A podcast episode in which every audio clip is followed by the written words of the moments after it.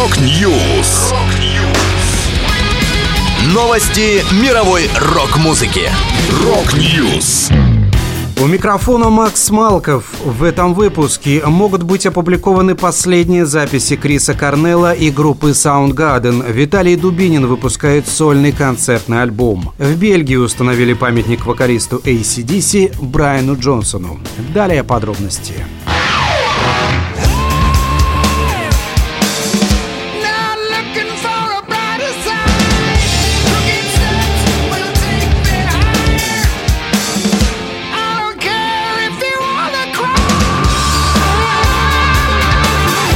Участники Soundgarden и Вики Карнелл, вдова и представитель наследников покойного вокалиста группы Криса Карнелла, достигли полюбовного внесудебного урегулирования по вопросу об издании записей, сделанных незадолго до смерти музыканта. Заявление, опубликованное на ресурсах Карнелла и Soundgarden в соцсетях, гласит «Это примирение знаменует начало нового сотрудничества между сторонами, которое позволит фенам Soundgarden со всего мира услышать последние песни песни, над которыми работали группа и Крис. Стороны объединяются, чтобы продвигать, чествовать и приумножать невероятное наследие коллектива, а также нестираемый след, который Крис оставил в истории музыки в качестве одного из величайших композиторов и вокалистов всех времен. Напомню, примирение было достигнуто спустя почти два года после того, как Soundgarden и Вики пришли к временному соглашению, по которому она передала контроль над страничками группы в соцсетях соцсетях и официальным сайтом коллектива остальным участникам – гитаристу Киму Тайлу, барабанщику Мэтту Кэмерону и басисту Бену Шепарду.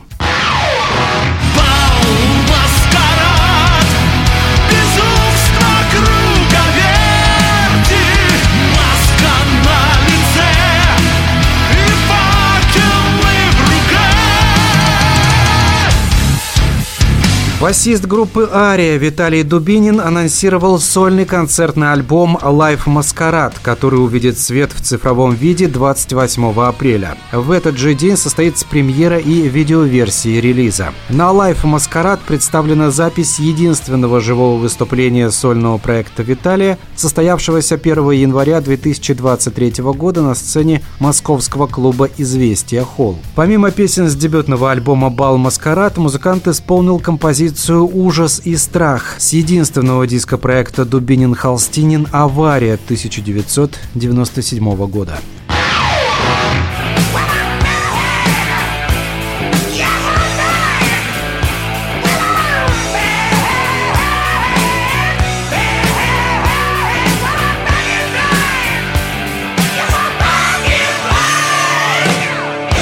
Бельгийском городе Намюр 16 апреля открыли памятник вокалисту ACDC Брайану Джонсону. Именно здесь группа отыграла свой первый концерт с Джонсоном в составе. Это произошло 29 июня 1980 года. А Брайан Джонсон записал обращение перед церемонией и пообещал в ближайшее время лично посетить Намюр. Напомню, Джонсон заменил в составе ACDC Бона Скотта, умершего в феврале 1980 года. Первый Альбом группы с новым вокалистом Back in Black вышел 25 июля 80-го и стал самым коммерчески успешным в дискографии коллектива. Всего в мире продано около 50 миллионов копий пластинки.